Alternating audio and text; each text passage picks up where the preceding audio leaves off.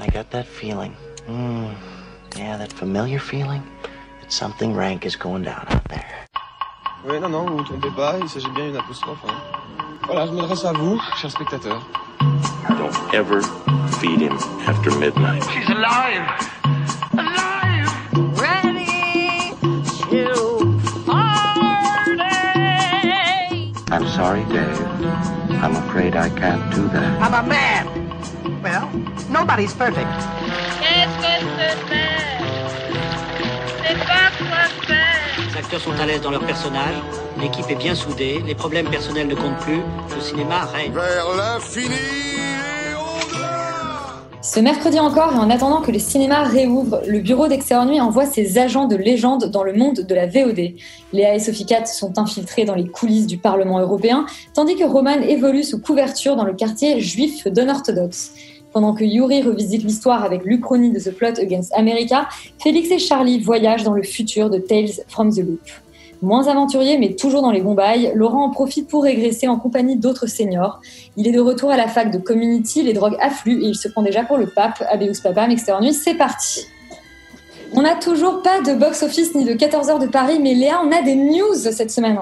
Oui, une première news euh, assez amusante puisque la nouvelle plateforme de SVOD Disney Plus s'est lancée la semaine dernière et on a déjà pu découvrir quelques petites subtilités, euh, notamment une sorte de drôle de censure puisque euh, la plateforme a censuré quelques scènes du film Splash de Ron Howard. Si vous ne l'avez pas vu, le film date de 1984. C'est l'histoire dans laquelle on retrouvait Tom Hanks qui tombait amoureux de Daryl Hannah, euh, alias Madison, une sirène échouée à New York eh bien, la plateforme a décidé de censurer quelques scènes de nudité, notamment le postérieur de la comédienne. Dans une scène où euh, elle s'en va dans l'eau, ils ont décidé de faire des effets spéciaux sur ses fesses en essayant de prolonger euh, sa chevelure. C'est assez raté. On dirait qu'elle euh, qu'elle a des poils extrêmement longs sur le derrière. Euh, on s'interroge pas mal sur sur cette nouvelle censure de Disney+, il y a aussi deux trois ratés sur euh, la diffusion des Simpsons qui ont été croppés puisque les épisodes ne sont pas euh, diffusés, en tout cas les premières saisons diffusées au bon format sur la plateforme. Voilà, c'était une petite euh, nouvelle un peu amusante. Une autre news un peu plus réconfortante, c'est celle de Lionsgate qui a décidé de mettre en ligne à partir de ce vendredi 17 avril certains films euh, de son catalogue. Euh, cette euh, entreprise a été faite pour encourager les dons à la Will Rogers Motion Pictures Pioneers Foundation. L'idée que cette, euh, cette fondation est une aide financière euh, pour les employés des salles de cinéma éprouvant des difficultés euh, en ce moment. Donc tous les vendredis, vous pourrez retrouver sur la page YouTube du studio euh, différents films du catalogue qui seront présentés par Jimmy Lee Curtis qui fera office de maîtresse de cérémonie. Ce vendredi 17 avril, ce sera Hunger Games, le premier volet de la saga. Le 24 avril, vous pourrez retrouver Dirty Dancing et le 1er mai, La La Land. Et ben merci Léa pour toutes ces, pour toutes ces nouvelles. Il me semble qu'il y en a une petite dernière. Oui, une petite dernière qui concerne Fleabag, la série à succès, puisque euh, la comédienne Phoebe Waller-Bridge a mis en ligne sur Amazon euh, la captation de son spectacle. Yuri, toi, tu l'as vu, il me semble. Absolument. Et, alors, qu'est-ce que ça euh, vaut par rapport à la série? Sophie Cat en a parlé il y a 15 jours ou 3 semaines, mais euh, justement, j'étais pas hyper conquis par la première saison et beaucoup plus par la seconde. Et euh, le spectacle, en fait, reprend peu ou prou l'intrigue de la première saison, mais dans une version extrêmement condensée. Et c'est assez brillant. C'est-à-dire que vraiment, le spectacle, euh, le spectacle est génial. L'écriture est hyper intelligente, hyper maline. Tout est vraiment comprimé, comprimé dans, dans 1h20 de, de spectacle où elle joue tous les personnages, ce qui rajoute énormément de fantaisie et de drôlerie quand elle joue sa sœur, quand elle joue sa belle-mère, quand elle joue son père, enfin tous les personnages qui sont devenus un peu cultes par la suite. Et donc c'est euh, quelque chose qui est extrêmement réjouissant et savoureux à regarder, donc euh, je vous le conseille euh, vivement. Voilà. En tout cas, c'est disponible sur Amazon et on va plutôt se ruer là-dessus que sur les fesses censurées par Disney, parce que nous, chez Extérieur Nuit, on aime beaucoup, euh, beaucoup les fesses et les cheveux. Évidemment, euh, la première série dont on parle cette semaine, c'est euh, Parlement, une série donc euh, France Télé, France Télé slash de Noé Debré, et on a avec nous la chance d'avoir bah, l'interprète du, du personnage principal, Xavier Lacaille. On écoute d'abord une petite bande-annonce. Un grand bâtiment en forme de caprice des dieux. Vu du dessus Ah oui, non, mais je viens d'un même le sol là. Le boulot de ton député. Et ben déjà bonsoir euh, bonsoir Xavier, merci beaucoup d'être euh, d'être avec nous sur euh, sur Zoom où on enregistre cette émission. Bonsoir, merci pour l'accueil. Et Léa euh, Léa, c'est toi qui nous as parlé de Parlement, donc je vais peut-être te laisser euh, mener cet entretien. Pour te corriger, Parlement, c'est une série France.tv et pas une série Slash ou une série France. Télévisions. Donc elle est exclusivement euh, disponible sur euh, le player web France.tv. C'est une série gratuite, c'est 10 épisodes de 26 minutes. Ça se passe à Bruxelles, mais je vais peut-être te laisser euh, Xavier pitcher la série, nous raconter exactement de quoi ça parle Parlement. Avec plaisir. Euh, alors, Parlement, c'est une série effectivement de France.tv. Ça n'a rien à voir. Et euh, c'est leur première série numérique. Euh, 10 fois 26 minutes. C'est l'histoire d'un jeune assistant parlementaire qui débarque à Bruxelles. Et euh, il va se retrouver euh, par un concours de circonstances euh, à gérer un amendement sur la pêche au requin, sur le précisément le finning. C'est la découpe des ailerons. Et, et voilà, c'est un mec qui n'y connaît absolument rien, donc il va essayer de se débrouiller, mais il est extrêmement maladroit. Et euh, c'est pas le seul.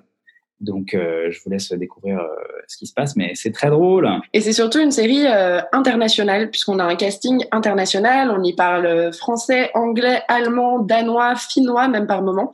Comment Ouais. est-ce que toi, en tant que comédien, tu t'es préparé à ce jeu, puisque tu joues à la fois en français, mais aussi en anglais, et tu donnes la réplique à une galerie de personnages euh. Exactement. Il y a aussi il y a, il y a Al Pacino, il y a Robert De Niro, euh, Donald Jackson. euh, non, en, vrai, euh, c'est faux.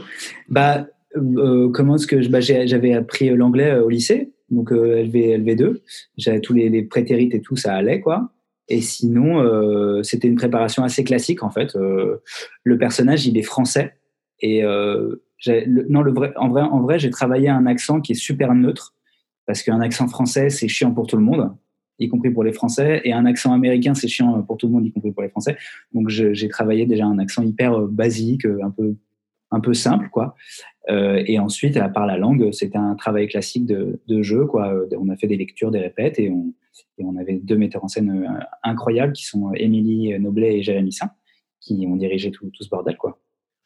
Est-ce que tu peux nous faire un accent français, un accent neutre et un accent américain pour qu'on Ça fait vraiment euh, trois, qu- quatre mois que j'ai pas fait le truc, mais euh, un accent très français, c'est Hello, how are you? You good? Yes, very nice to. euh.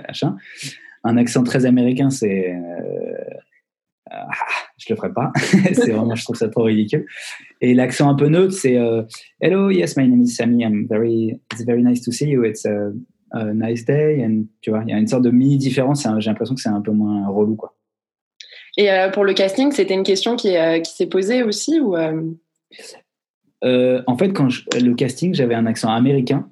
Euh, et euh, c'est les réals qui m'ont dit après, genre, euh, en revanche, l'accent américain, ça va pas le faire. Donc, euh, vraiment, on va travailler ça. Laurent, tu as une question?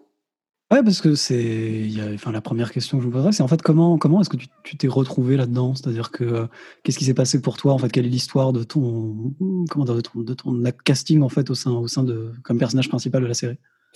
Alors, en fait, euh, j'ai pris en otage euh, les réals, la prod et euh, la chaîne. Je les ai torturés pendant plusieurs, plusieurs jours. C'est efficace, hein C'est Voilà, très efficace. et ils ont dû me donner le rôle. J'ai fait signer les contrats sous, sous la torture. Ah, très drôle, on a rigolé. Et maintenant, la vérité, c'est euh, que c'était un parcours classique. En fait, euh, ils ont fait passer un casting. Moi, je suis acteur, donc euh, j'ai- je fais passer le casting en tant qu'acteur. Et ensuite, il y a eu plusieurs tours. Euh, comme c'est un rôle principal d'une série, tu as, vraiment beaucoup de tours pour convaincre euh, la chaîne, et puis le producteur, et puis les auteurs, le créateur de la série qui est euh, Noé Debré, qui est, un, auteur brillant, qui avait écrit plein de choses avant, et, le producteur aussi. Voilà, il faut convaincre un, certain nombre de producteurs Thomas Seigne, Ciné TV. Et voilà, faut les convaincre. Donc tu fais plusieurs tours, c'est filmé. Tu passes chaque tour de casting avec des acteurs différents qui eux aussi sont testés par par l'équipe, quoi. Et euh, ça a été pendant, je crois, 7, sept mois, 8 mois, un truc comme ça, le processus. Tu, tu sais un peu contre qui t'as gagné Tu peux balancer un peu ou pas? Alors ouais, je peux grave balancer. Il y avait plusieurs acteurs américains. Il y avait Ryan Gosling, non? Alors Gosling n'a pas passé le casting parce qu'il n'a pas été retenu. Il a fait un- une self-tape, donc il a envoyé une vidéo. Il n'a pas été retenu. Il est venu à Paris. Il a fait forcing. Euh, je sais qu'ils l'ont reçu pour un café, mais qu'ils ne l'ont pas laissé jouer. Euh, non, en vrai, il y a Jack Gyllenhaal qui était super, euh, qui est en finale, c'était contre lui, quoi. Non, non, je peux pas balancer, bien sûr que non. Évidemment. Charlie? C'est pas du tout le genre de série qu'on a l'habitude de voir en France. Euh, ce genre de, de comédie un peu politique, c'est quelque chose qu'on a qu'on laisse plus aux, Anglais ou aux Américains. Euh, comment on se prépare pour euh, pour ce genre de rôle, sachant que c'est c'est quelque chose qui est qui est extrêmement rare ici? Eh ben ouais, bonne question, c'est vrai. Bah, on se prépare en fait en étant euh, en amont déjà euh, sériephile ou cinéphile. Je pense que tu as une mythologie de la sitcom anglaise et américaine qui plane depuis longtemps. Euh, là, pour Parlement, l'une des grosses références, c'est The Office, qui est moi ma, ma série préférée depuis toujours. Et euh, donc, dès la lecture des scénarios, des premières versions de scénarios euh, pour le premier tour de casting, j'étais déjà imprégné de l'humour euh, anglo-saxon, à la fois dans le jeu et dans l'écriture. Donc, tu y vas déjà avec cette, ce socle-là. Et ensuite, euh, tu travailles ça euh, en le francisant, évidemment. Et euh, je pense que ch- chaque acteur est venu avec une proposition différente qui était liée à, un truc un peu intime, personnel. Et moi, je crois que je travaille avec ce qu'on appelle son clown. C'est un peu ridicule de dire ça, mais genre chaque acteur a son clown, son, sa sensibilité. Et je suis arrivé avec une proposition, tu vois, de base qui était celle-là. Et j'ajouterai un troisième point, si je puis me permettre, qui est que moi j'ai fait des études de droit pendant cinq ans et que du coup j'avais déjà un peu une, euh, j'avais fait des stages aussi, mais enfin pas pas en Europe, tu vois, dans des cabinets d'avocats, mais il y avait déjà, euh, j'avais déjà une vision de ce qu'était un peu le, le, le travail bureaucratique, administratif, euh, potentiellement législatif. D'accord, mais tu, et tu- du coup, tu, tu penses aussi que le fait, fait d'avoir travaillé avec des comédiens qui parlent pas la même langue, est-ce que ça, ça, ça vous a aidé là-dessus ou. Complètement. Ouais, en fait, ce qui est super, c'est que comme les acteurs sont euh, étrangers, internationaux, euh, de base, tu as un aspect euh, auberge espagnole et Parlement européen, quoi. Euh, on avait tout de suite cette, euh, cette mise euh, dans le bain parce que chacun avait une langue différente, donc on était tous un peu réunis par le projet, comme là, là c'est la série, mais en- au Parlement, ils sont réunis par le projet européen. Donc il y avait déjà, effectivement, tu peux faire un parallèle avec ça, ouais. Et, effectivement, on sent beaucoup euh, dans le, euh, dans le, dans le ton, dans le rythme, etc., l'influence des séries, euh, des séries notamment britanniques, de vraiment toute cette, voilà, tout- toute cette histoire des séries, des, ce qu'on appelle les workplace comédies, etc. Euh, tu, parlais de, tu parlais du fait que vous étiez tous arrivés voilà, avec un, un, un bagage. Toi, tu es scénariste. Est-ce qu'on vous a laissé un petit peu, enfin, quelle était la, quelle était la part peut-être d'improvisation euh, euh, sur, le, sur le plateau entre les différents comédiens, etc., au fur et à mesure des épisodes? Elle était gigantesque, tellement grande qu'en fait le projet à la base n'est pas sur le Parlement européen, c'est euh, un projet, c'est euh, un road trip euh, entre des potes et tout, ça n'a rien à voir. Je suis arrivé sur le plateau, j'ai dit on va pas faire ça, on va, on va faire un truc sur le Parlement. Euh, à la base on tournait dans des, dans des trucs de Formule 1, c'était un truc sur le... Enfin. Lol, maintenant la vérité. Non, en fait il y avait à la fois un texte très écrit, brillamment écrit, qui devait être respecté à la fois parce qu'il était vraiment très bien écrit et parce que structurellement il fallait rester sur un sur les plus les, les, les, les différents fils rouges de la série. Euh, toutefois, les, les metteurs en scène, Émilie Noblet et Jérémy Saint, eux sont très à l'aise avec l'improvisation et euh, euh, ont la générosité de te laisser proposer des trucs. Et donc, on, on, a assez vite proposé quand même des choses avec les acteurs, mais vraiment à partir des textes. Quoi. Donc, je dirais que c'est un, un mélange d'un respect euh, du texte euh, et d'une liberté parfois euh, avec certains acteurs dans certaines. Pas, pas tous les acteurs euh, étaient à l'aise avec l'impro. Je je, je, je dirais pas qui, mais euh, il y avait. euh, non, je ne balance pas. Jack Gyllenhaal, par exemple, était pas du tout bon en impro. Mais d'ailleurs, il a été coupé au montage, donc vous le verrez pas. Non, mais c'est vrai qu'en termes d'écriture, c'est une écriture assez, euh, pas, pas, forcément très classique dans le sens où elle part vraiment de, de, vraiment de micro-enjeux et qui sont, euh, et qui grossissent au fur et à mesure de, de, de la saison. Laurent, je sais pas si c'est une question par rapport à l'écriture que tu as. Euh, non, mais alors c'était plutôt une question sur son travail. Alors c'est vrai que déjà en termes d'écriture, je suis assez d'accord, ça ressemble beaucoup à des trucs anglo-saxons. Moi, ça m'a fait plus penser à The Thick of It, qui est un peu moins connu que The Office, mais qui est un peu le même genre de truc sur la politique anglaise, qui est une série d'Armando Iannucci que je recommande à tout le monde. Euh, et, et, non, en fait, bah, tu as déjà un petit peu à moitié répondu parce que parce que tu as, parlé du fait que tu as fait des études de droit, ce qui arrive à des gens très bien. Euh, tu, euh, tu, tu, en fait, en fait, jusqu'à quel point tu connaissais un peu le fonctionnement du Parlement européen? Est-ce que tu as appris des trucs? Euh, en faisant la série parce que moi ce que je trouve qui ressort beaucoup de la série c'est une espèce de, euh, de, de, voilà d'amour un peu étrange en fait pour ce pour ce parlement et pour le fonctionnement de l'Union européenne d'une manière générale. Une espèce de bienveillance bizarre pour tout ce bordel insensé que que qu'est qu le Parlement européen et qu'est qu l'Union européenne. Et je voulais savoir jusqu'à quel point toi t'avais été enfin t'avais cherché à apprendre des trucs ou tu l'avais appris sur le enfin voilà Bonne question. Bah, j'avais déjà euh, des bases parce que j'avais fait du droit européen quand j'étais à la fac de droit. Donc j'avais de vagues réminiscences, mais en vrai, euh, je m'en souvenais pas trop. Donc j'ai euh, pas fait vraiment de recherche parce que le personnage lui-même n'y connaît rien au début de la série et euh, va progressivement apprendre. Donc au début, j'ai essayé de garder euh, un peu de fraîcheur sans rentrer dans les dans la, la procédure européenne et et, euh, et, en même temps, euh, de fait, euh, c'est assez fascinant. Donc, j'ai pas pu m'empêcher de me replonger là-dedans et d'essayer de faire des, parallèles entre l'apprentissage du personnage et, à la fois politique et, et sentimental et, et amical. Il y a, je pense, une, pour ceux qui n'ont pas encore vu la série, je dirais rien, mais il y a, il y a, il y a des intrigues différentes et qui qui ont. Euh, voilà, cette phrase, elle est beaucoup trop longue. Il y a des virgules et des points-virgules. J'aurais dû mettre beaucoup plus de points. Tu as fait du droit, hein, tu sais. ouais, ouais, c'est clair. C'est vraiment du bullshit ce que je suis en train de dire.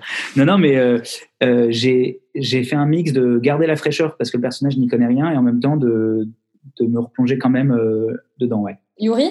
Moi, j'ai une question seulement sur la, sur la jeunesse de la série. Est-ce que, en parlant avec Noé Debré et les scénaristes, tu, tu sais un peu d'où leur est venue cette idée? Parce que c'est pas non plus euh, euh, enfin, comme disait Laurent, c'est pas quelque chose qu'on a l'habitude de voir.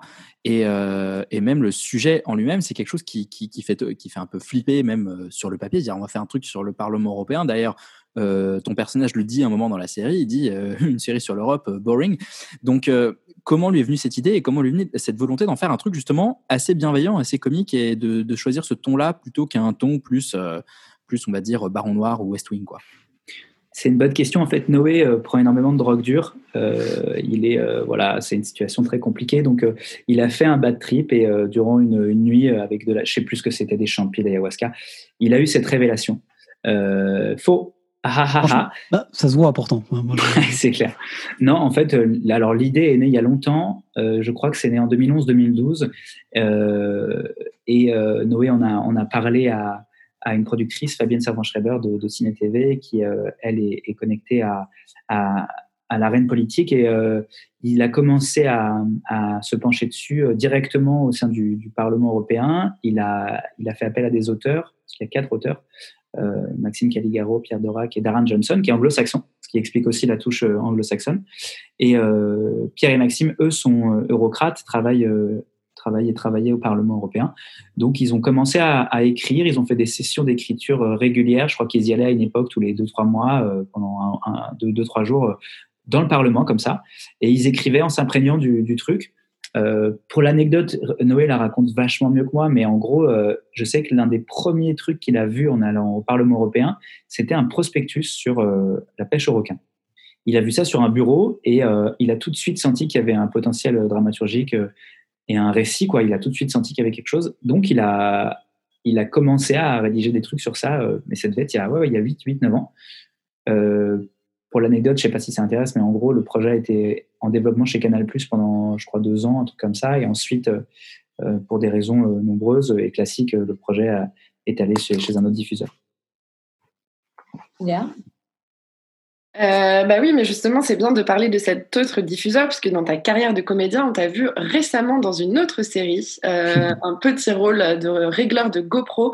Il s'agit de la série Validée, qui a fait un carton euh, sur Canal Plus au début du confinement. Et il se trouve que tu es, en plus d'être comédien GoPro dans la série, scénariste de la série Validée. Oui, tout à fait. Alors, le comédien GoPro, effectivement, à la base, c'était un rôle très, très important. Euh, je devais jouer le rappeur, pour être très sincère. Euh, et en fait, euh, le flow est trop rapide. J'ai un flow trop violent, trop rapide, trop percutant. donc, on a, on a préféré mettre un rôle un peu plus. Voilà. Alors, validé, ouais, carrément. On a, on a coécrit ça. On était, on était plusieurs à écrire validé. le projet est né chez, dans la tête de Franck Gastambide, qui a, qui a réalisé la série. Euh, il y a pareil, c'est un projet qui est né il y a longtemps dans sa tête. Je crois que vous en avez déjà parlé, non? Ouais, on en a parlé il y a deux semaines, mais tu peux euh, repitcher euh, la série avec plaisir. Bah, je vais essayer de faire vite pour pas vous être emmerdant, mais en gros, le, Franck a eu, avait cette envie de faire une série dans le milieu du rap depuis longtemps parce que il, il est, il est vraiment dedans depuis depuis depuis sa, sa, jeunesse quoi. C'est un, c'est un, il baigne dedans et puis même la BO de tous ses films ont été faits par DJ Core, qui est un DJ, qui est un producteur de rap. Donc, il a énormément d'anecdotes, de, points de vue sur ce milieu, cet univers. Il en Canal voulait faire ce truc-là. Donc, euh, Mandarin, qui est la boîte de prod avec qui il bosse, a dit on va recruter des auteurs, euh, notamment euh, Charles Van Tiegen, qui est l'auteur, le, directeur de collection, j'ai envie de dire, de, des auteurs Marc Ruté à l'époque. C'était en 2016, donc il y a longtemps. Et on a commencé à écrire ça avec, euh, avec euh, Franck, euh, Charles, Giulio Caligari et Nicolas Lacarrière. on a écrit ça voilà, en atelier d'écriture pendant deux ans. Et toi, tu baignais un peu dans le rap game euh, avant de- d'entrer dans l'écriture de Validé? Euh, ouais, à part ma carrière d'acteur, euh, de, rappeur, je veux dire, euh, mais c'est surtout euh, West Coast. Moi, je suis surtout aux États-Unis que j'avais percé. En France, on me connaît un peu moins. Non, mais je, suis un, je suis un grand fan de rap depuis longtemps. J'avais déjà des envies. J'avais déjà écrit plusieurs trucs qui, étaient, qui se passaient dans, dans l'univers du rap. Et du coup, ça, ça, ça convenait. Quoi. On on- les gens savaient que j'étais, j'étais fan et que j'avais envie d'écrire là-dessus et que j'avais déjà écrit un peu. Donc, ça- c'était cool. Quoi. Et alors peut-être pour euh, finir quand même sur ta carrière de comédien, euh, tu fais aussi partie, tu fais aussi de la scène puisque tu fais partie d'un duo d'humoristes. Tout à fait, un duo avec Ambroise Carminati que j'ai rencontré chez Canal+. Euh, carrément, je vous invite à ne pas voir ce spectacle parce qu'on ne joue plus depuis le confinement. Mais euh, lorsqu'on sera sorti de ça, c'est-à-dire en 2034, je crois qu'ils ont annoncé hier soir, euh, je vous invite à venir voir ce, ce two-man show euh, qui s'appelle Ambroise et Xavier. Et vous jouez donc dans quelle salle? Dans quelle salle on peut espérer euh, vous revoir euh, après le 11 mai? Écoute, on, a, on jouait au- à la Comédie des Boulevards euh, jusqu'à il y a un mois et euh, je ne sais pas comment on, on fera par la suite. quoi. J'espère qu'on va reprendre euh, et où on, où on verra. On annoncera ça sur les réseaux Instagram et, et quanti. Ouais, Il y a plein de pastilles très rigolotes à aller découvrir sur Instagram et sur Facebook. C'est Ambroise et Xavier. Merci beaucoup euh, Xavier Lacaille d'avoir été avec nous pour nous parler de Parlement et on vous encourage euh, vivement à aller voir dévorer la série sur France.tv. Merci beaucoup pour l'accueil, pour les questions. Euh, J'espère que j'ai été pas trop relou et que j'ai été clair en tout cas. Merci beaucoup. Merci. Euh, et bah, merci beaucoup. Je ne sais pas si tu restes ou si tu ou si tu t'en vas. Là, j'ai un resto, donc je peux Ah. pas rester. D'accord. Non, en vrai, il faut que j'aille faire à manger. Je suis désolé. et ben on souhaite un bon appétit. Nous, on continue euh, et on reste sur le terrain euh, politique puisqu'on va maintenant parler de The Plot Against America, euh, série disponible sur OCS et créée notamment par David Simon et Ed Burns, qui sont euh, les deux créateurs de The Wire. On écoute la bande-annonce.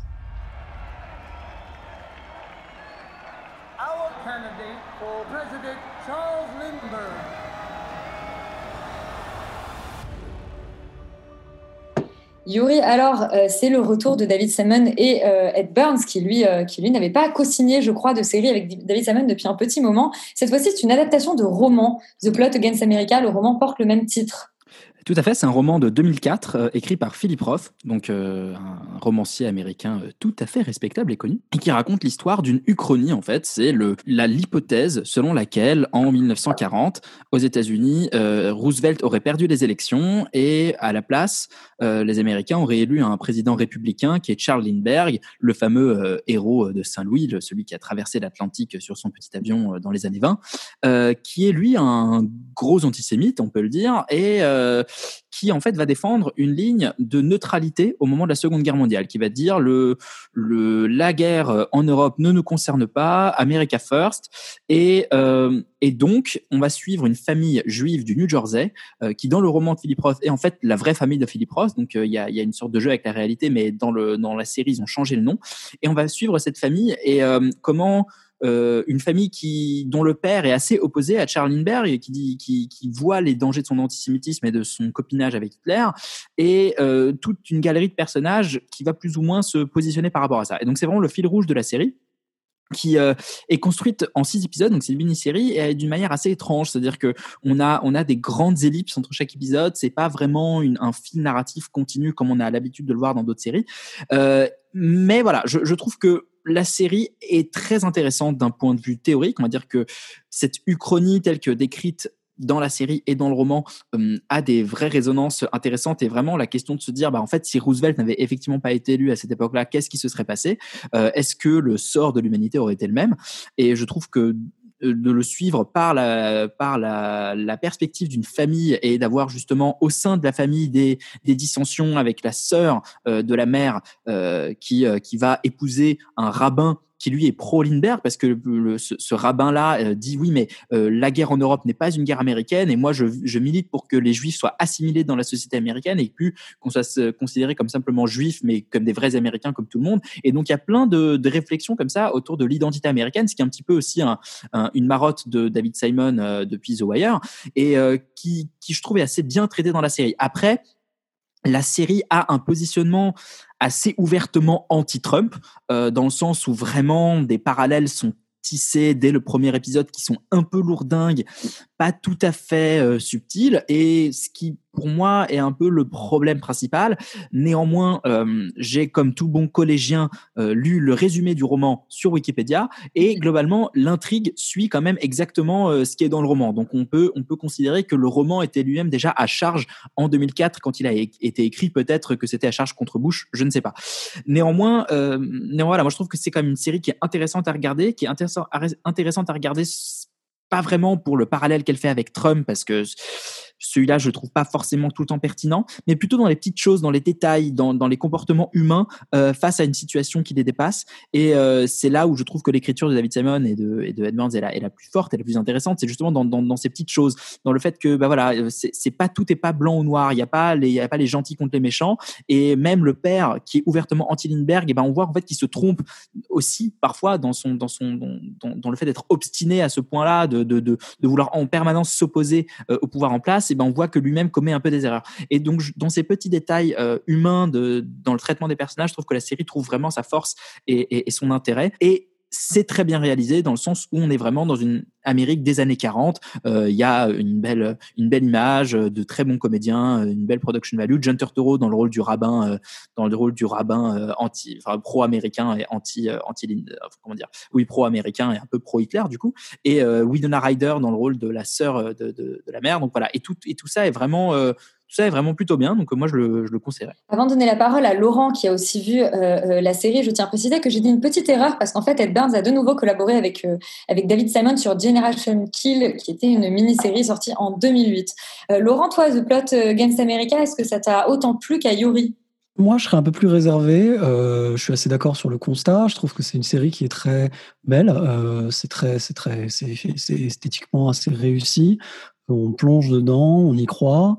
Euh, en fait, moi, je suis un peu plus gêné par euh, par, euh, par le fait que la série est un peu bizarre parce qu'elle alterne entre euh, des moments extrêmement intelligents, extrêmement subtils, euh, extrêmement mesurés, et d'autres, au contraire, on, on essaie de pousser assez lourdement un agenda politique, parce que très clairement, la série est, est fondamentalement anti-Trump, enfin, le parallèle est assez évident. Euh, et ça, je trouve que c'est pas forcément hyper réussi. C'est-à-dire qu'en effet, euh, tout l'espèce de parallèle avec Trump est facile et pas et un peu trop poussé et franchement euh, pas utile. Je trouve que par contre, ce qui est très intéressant, c'est la manière dont ils arrivent à décortiquer un peu les réactions des de, des gens un peu normaux, en tout cas, ou des gens qui sont euh, victimes euh, d'une forme de discrimination qui est poussée par la politique en place, et comment en fait euh, une politique et un discours politique peut avoir un impact réel sur euh, la vie des gens en fait, la vie des gens, la vie normale des gens. Euh, et ça, pour le coup, c'est extrêmement, euh, extrêmement bien fait, extrêmement intelligemment fait. Euh, chacun des personnages a sa petite touche personnelle, ses petites choses, euh, de voir comment est-ce qu'il est, comment est-ce comment est-ce qu'il vit ce moment. Et je trouve ça, je trouve ça pour le coup très réussi de ce point de vue. Mais en fait, il y a quand même deux choses euh, qui moi me gênent euh, un peu plus fondamentalement que ça encore. C'est que d'une part, euh, il y a tout un pan de l'histoire en fait de la série qui pour moi n'est pas très intéressant, notamment avec euh, tout, tout, tout, toute l'espèce d'arche et toute, toute, toute la, narration autour du de l'enfant en fait qui s'appelle Philippe, donc qui est probablement plus ou moins la, la, projection de Philippe Roth, enfin l'auteur. Ça pour le coup je trouve ça euh, vraisemblablement un peu trop métaphorique et un peu trop claqué. Je, je, je, trouve que les moments où on parle de lui sont un peu chiants.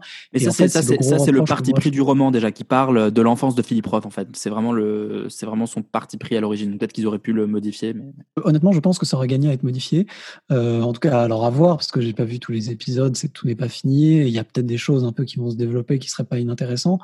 Euh, l'autre, l'autre élément en fait, enfin qui, qui moi m'a dérangé vraiment dans cette série, c'est que globalement c'est un peu chiant. C'est-à-dire que le rythme est quand même très lent.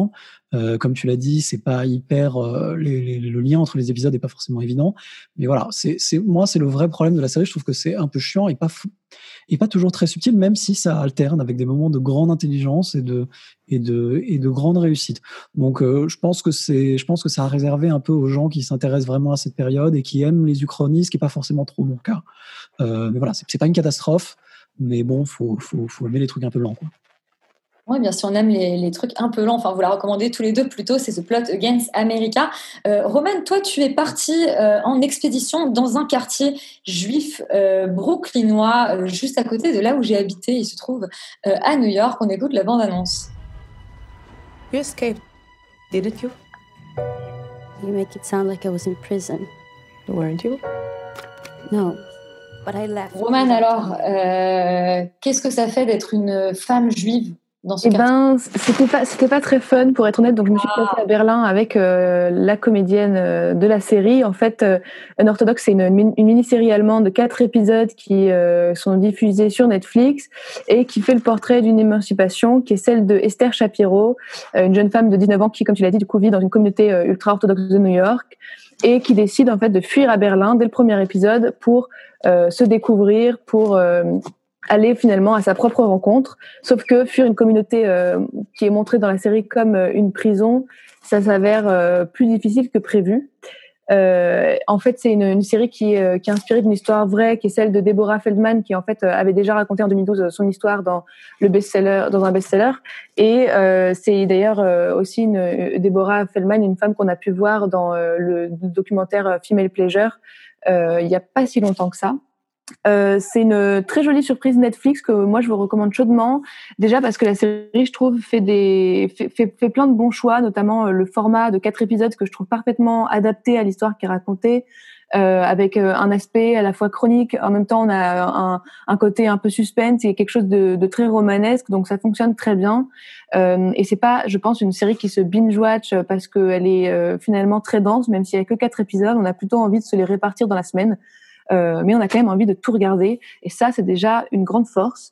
Ensuite, euh, c'est une série qui a la particularité de mêler deux temporalités euh, puisque le montage en fait alterne régulièrement entre le passé d'Esther et le présent et ça je trouve ça super intelligent de la part de la série parce qu'en fait même dans la narration il arrive un moment où le passé rattrape le présent euh, de cette jeune femme Esther Shapiro et euh, c'est là où le montage et la forme prennent ça en charge et je trouve ça assez bluffant euh, et, et très fluide à regarder alors qu'on pourrait s'y perdre complètement. Euh, donc ça c'est assez cool. En plus de ça, euh, grâce à, la, à ce processus de, de passé présent, la série devient très didactique parce que on apprend plein de choses en fait sur les traditions juives, euh, donc ultra orthodoxes de cette communauté new-yorkaise, parce qu'on revit le mariage de Esther, on, les prières, les vêtements qu'ils doivent porter, les rituels, etc. Et c'est à la fois fascinant et terrifiant. Et d'ailleurs, ce qui est très réussi dans la série, c'est que ils n'ont pas fait l'erreur de montrer euh, les, tous les personnages de la communauté juive comme des monstres euh, méchants, euh, pas bien. Au contraire, euh, ils montrent que euh, en fait tous ces toutes ces personnes sont euh, très gentilles, notamment le mari de, de cette de cette jeune femme. Mais c'est ce que nous dit la série, c'est que qu'on soit gentil ou pas, les traditions l'emportent toujours, et c'est finalement ça qui est le plus tragique dans l'histoire. Et en fait, j'avais euh, moi énormément de mal avec le personnage principal euh, au début parce que je le trouve très froid, très fermé, et j'avais en fait euh, peu de d'entrée pour m'identifier à elle. Et en fait, ça vaut le coup de s'accrocher parce que même s'il y a que quatre épisodes, on, on va finir par vivre quelque chose de très beau avec elle, qui est euh, la découverte d'elle-même. En fait, il y a toute une émancipation qui passe par la musique et aussi par sa rencontre avec des jeunes berlinois euh, qui sont un tout petit peu trop beaux et un, trop, un peu trop sympas à mon goût, mais ça c'est autre chose. et euh, en fait, à la fin de la série, c'est ça qu'on retient et ce qui fait la force de, de cette série orthodoxe, c'est que le personnage de d'Esther, qu'on appelle aussi Esti, découvre elle-même et elle le dit à la fin et c'est très beau que elle, elle explique qu'il y a énormément de choses qu'elle ne connaît pas sur elle-même et que voilà, c'est ça qu'elle va aller. euh, c'est une, une quête d'identité. Donc voilà, en tout cas, euh, je vous recommande de voir cette série. C'est, ça fait du bien de voir une libération et une émancipation pendant ce confinement infernal, une libération qu'on peut pas vivre. Donc euh, c'est joli à regarder. Ben, une jolie série, série à regarder euh, sur un sujet euh, pas facile, mais qui est loin d'être de la science-fiction, contrairement à Tales from the Loop, euh, série euh, créée par Nathaniel Alpern.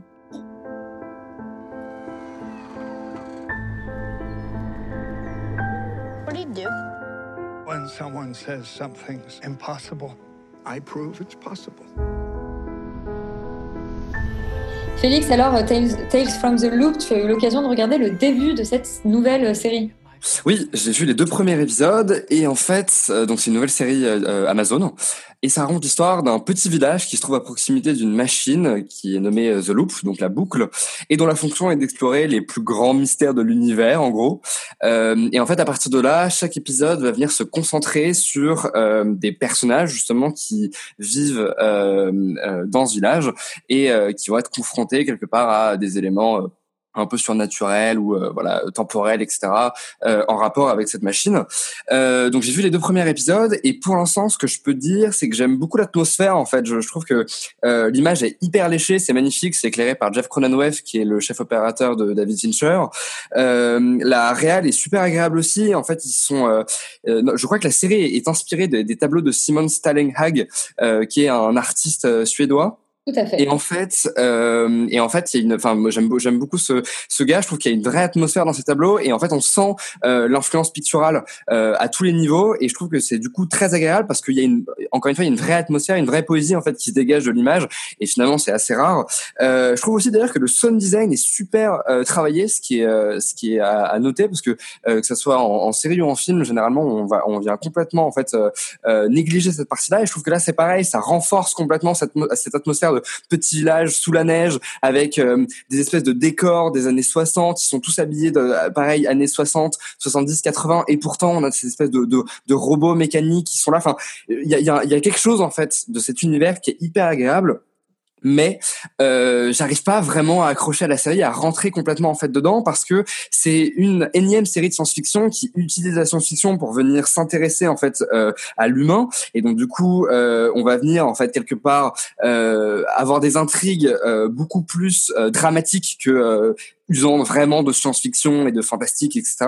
Euh, et je trouve qu'en fait, les intrigues très humaines ne sont pas extrêmement intéressantes. Je les trouve assez faibles, en fait. Je trouve que les enjeux euh, sont pareils, sont faibles. On n'arrive pas vraiment à s'intéresser aux personnages. On n'arrive pas vraiment à, à, à, les comprendre. Je les trouve un petit peu stéréotypés en plus par moment, euh, si ce n'est insupportable, notamment la fille du premier épisode que j'ai envie de claquer toutes les cinq secondes. Du coup, comme j'ai du mal à m'intéresser à ces personnages, c'est compliqué en fait d'accrocher à la série puisque son postulat c'est justement de dire s'intéresser à ces espèces de trajectoires de vie euh, par le prisme de la science-fiction.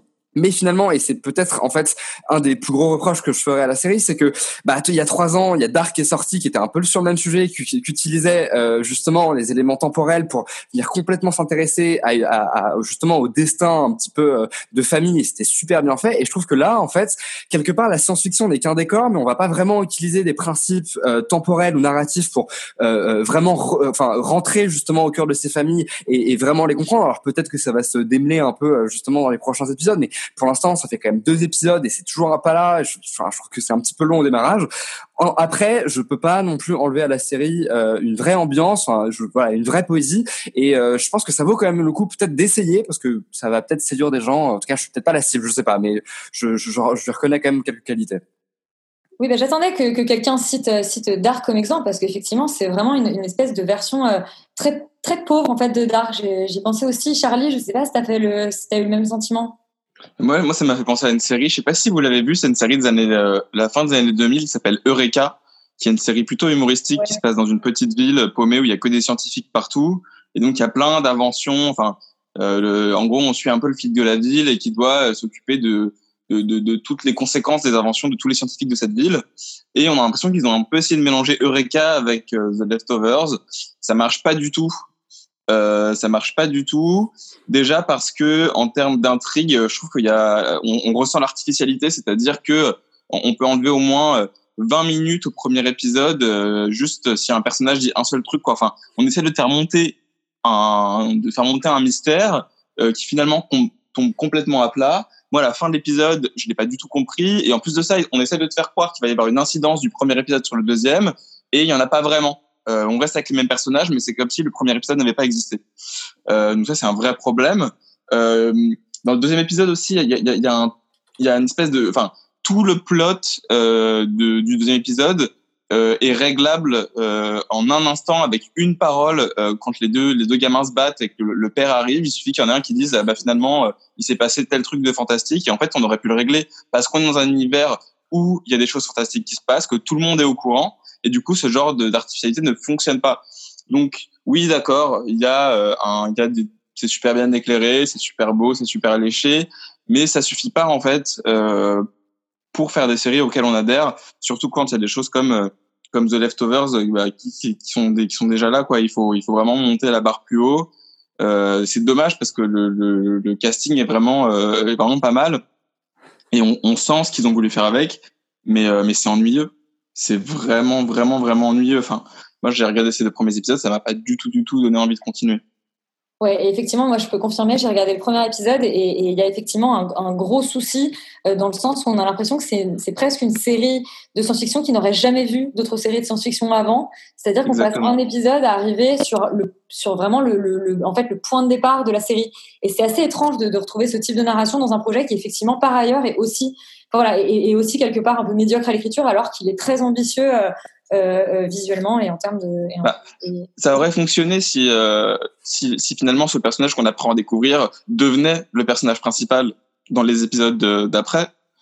Euh, après, je vous avoue que j'ai que les premiers épisodes aussi, donc peut-être qu'elle elle revient plus tard, mais, mais du coup, j'ai, déjà, j'ai l'impression d'avoir rien appris sur elle, que c'est un truc qui aurait pu être euh, résumé en cinq minutes euh, au début d'un épisode, et qu'en plus, ça ne me sert pas pour la suite, donc j'ai vraiment l'impression, en- après avoir vu l'épisode 1, d'avoir perdu une heure de mon temps. Quoi. Donc Tales from the Loop nous aura pas spécialement convaincus. En revanche, on va parler de Community, la série de Dan Harmon. Les six saisons euh, ont débarqué sur Netflix. C'est évidemment une très bonne nouvelle. Bande annonce. Uh, I I am in a bit of a jam. The the state bar has suspended my license.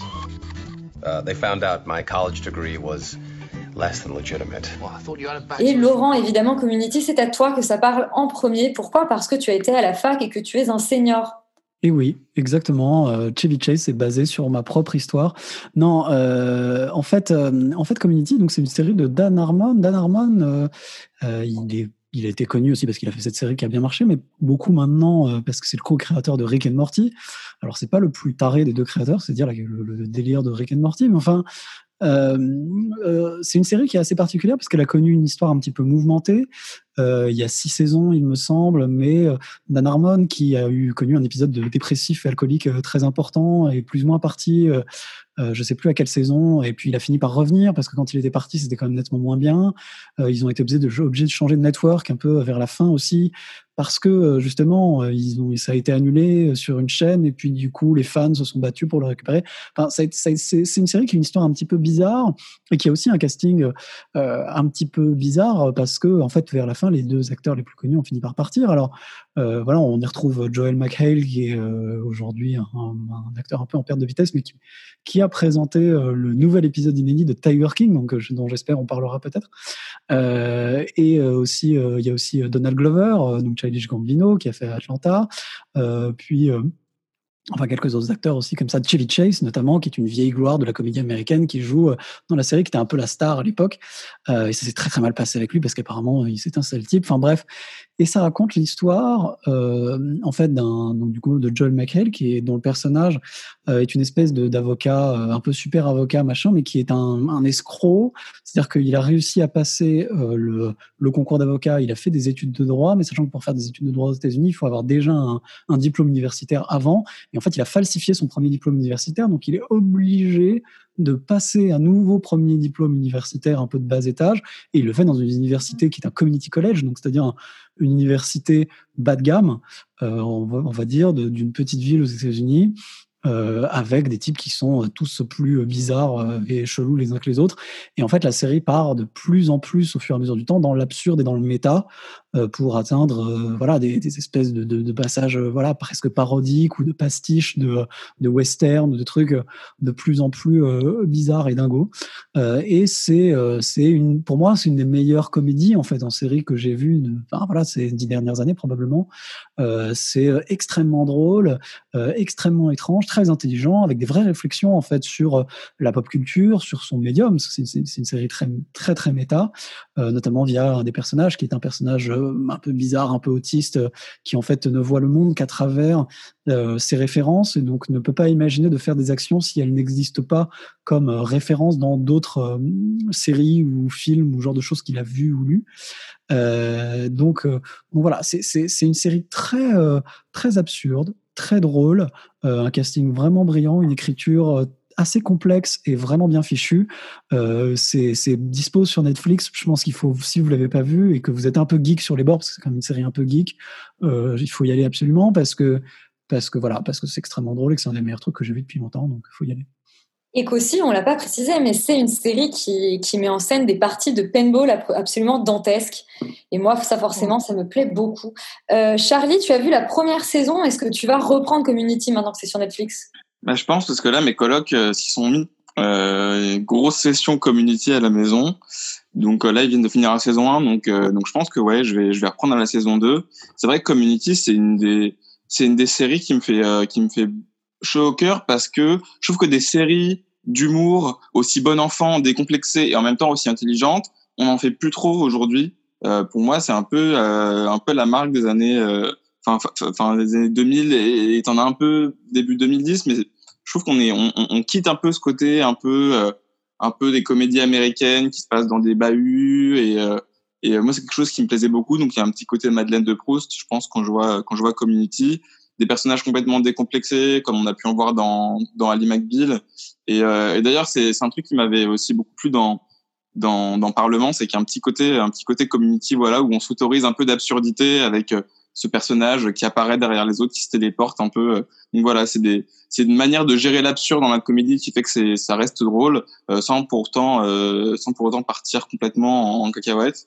Euh, tous les, la galerie des personnages est incroyable. Euh, comme tu as dit, on a même des mecs qui sont devenus, bah, euh, des, des, des chanteurs hors, pair- hors, hors pair et incroyables.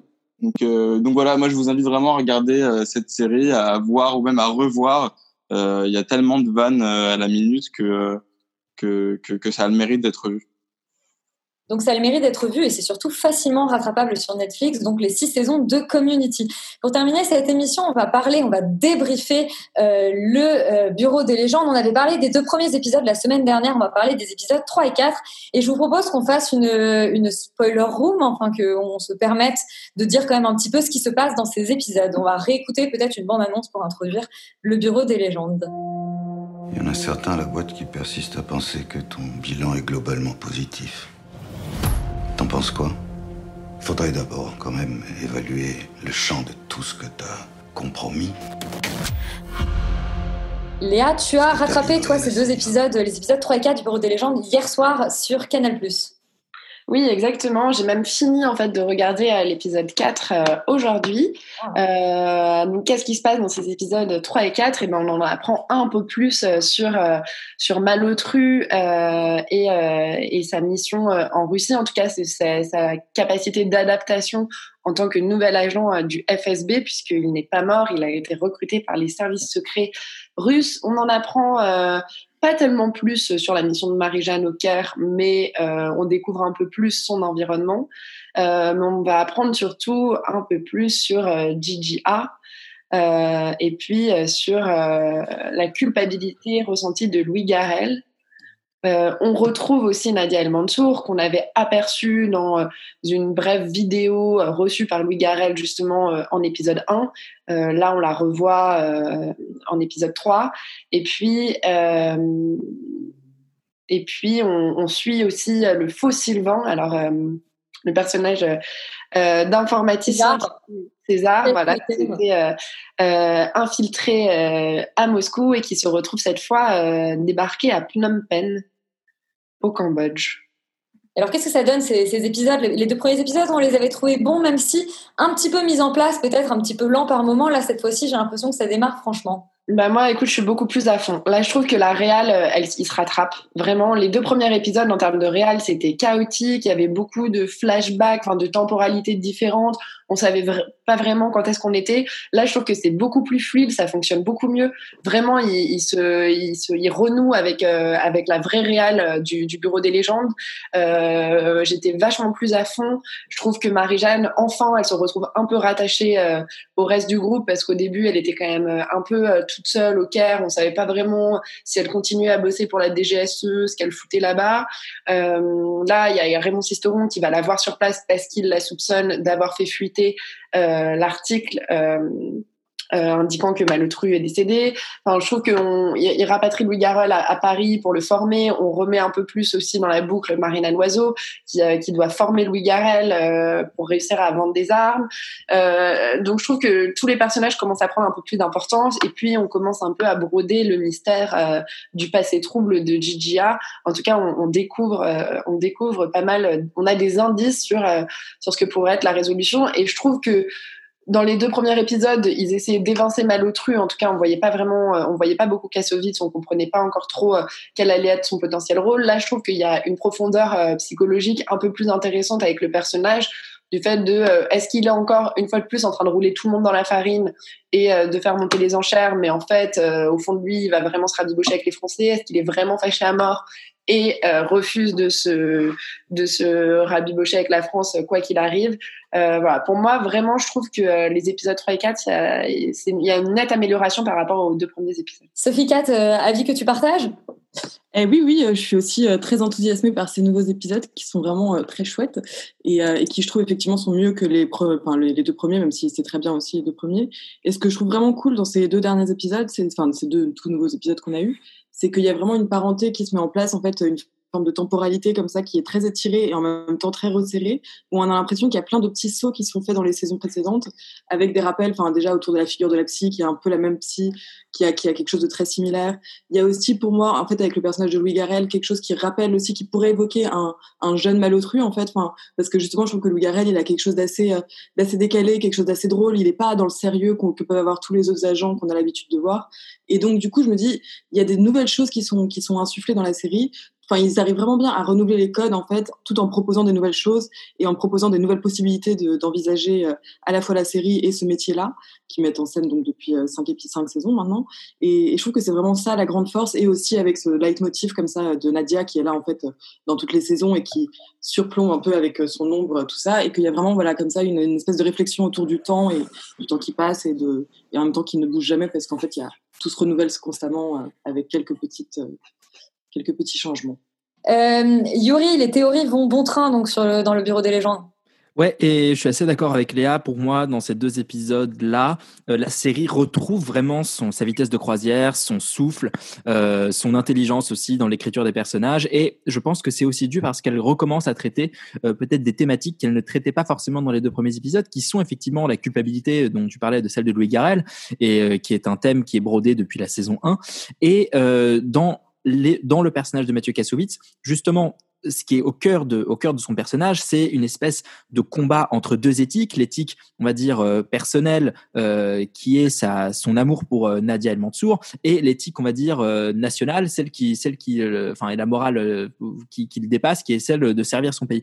Et là, on, on retrouve ça, et effectivement, comme tu dis, bah, est-ce qu'il continue à rouler tout le monde dans la farine parce qu'il est très très fort, ou est-ce que finalement il a tiré un trait sur l'une des deux? Je n'en dis pas plus. Mais bon, on est quand même dans une, dans, on retrouve vraiment cette cette force romanesque qu'a qu la série d'habitude. Et justement avec cette tension euh, permanente avec les problématiques contemporaines puisque César, qui se retrouve donc euh, au Cambodge, euh, va bosser pour les Russes dans une grande opération de falsification euh, de d'identité, mais pas d'identité personnelle de gens, mais de d'institutions. Donc, ils vont fabriquer euh, des faux sites d'institutions euh, de, de, de, pays étrangers. Donc, il y a quelque chose de très intéressant aussi là-dessus, d'être en prise comme ça aussi sur les enjeux du monde contemporain de ce point de vue-là.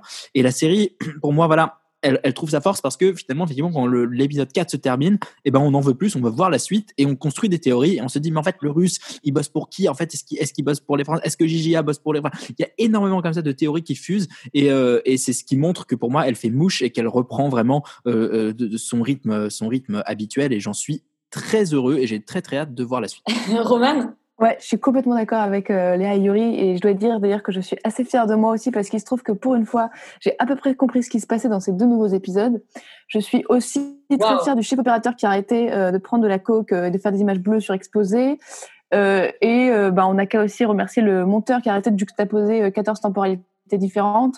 Donc franchement, je trouve que voilà, ça va être difficile de critiquer ces deux nouveaux épisodes qui en plus, comme tu le disais, Yuri, euh, sont particulièrement romanesques et, d'ailleurs, on réjouit euh, l'amoureuse du soap que je suis, puisqu'on a eu le droit quand même à deux épisodes particulièrement euh, euh axés sur les intrigues amoureuses de, de, de tous les personnages.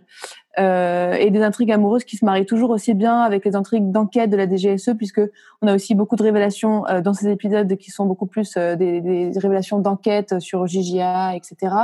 Et qui sont super bien amenées parce que comme euh, le fait très bien et, et- et souvent le Bureau des légendes, ils en révèlent juste assez pour que tu puisses t'imaginer quatre scénarios différents dans ta tête. Et comme tu le disais, Léa, on a vraiment une semaine pour s'en faire euh, plein en fait de ces scénarios.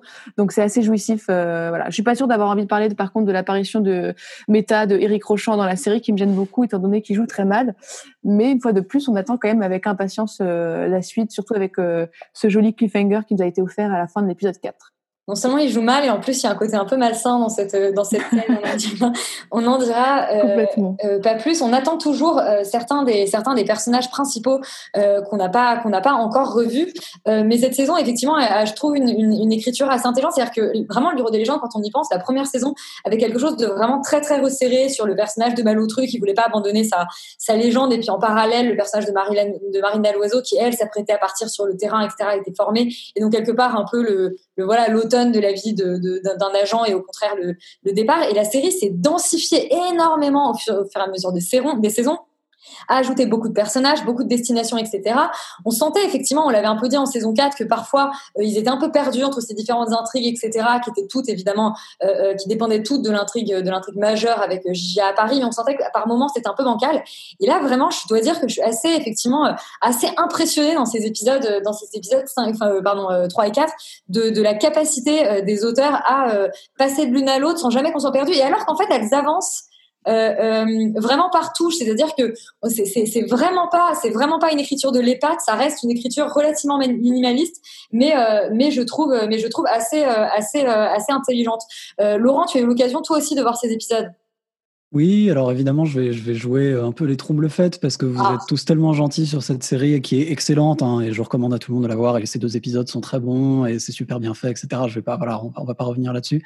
Euh, non, moi, je, je, je, je suis, je suis pas, en fait, je, en fait, je suis pas complètement d'accord avec toi sur le fait que, euh, en effet, je trouve qu'ils ont beaucoup multiplié les personnages et j'ai un petit peu peur en fait qu'ils finissent par s'y perdre parce que la preuve en fait c'est qu'il y a beaucoup de personnages dont on parle pas ou à peine qu'on voit plus euh, et alors qu'on est déjà à l'épisode 4 sur 8 si je dis pas de bêtises ou 10, 10. donc 10. Donc euh, donc c'est quand même c'est quand même euh, enfin, pour moi c'est un petit peu gênant, c'est-à-dire que ça va clairement poser problème sur les arches des nouveaux personnages, est-ce qu'ils vont enfin des des anciens personnages qu'on aimerait voir, etc.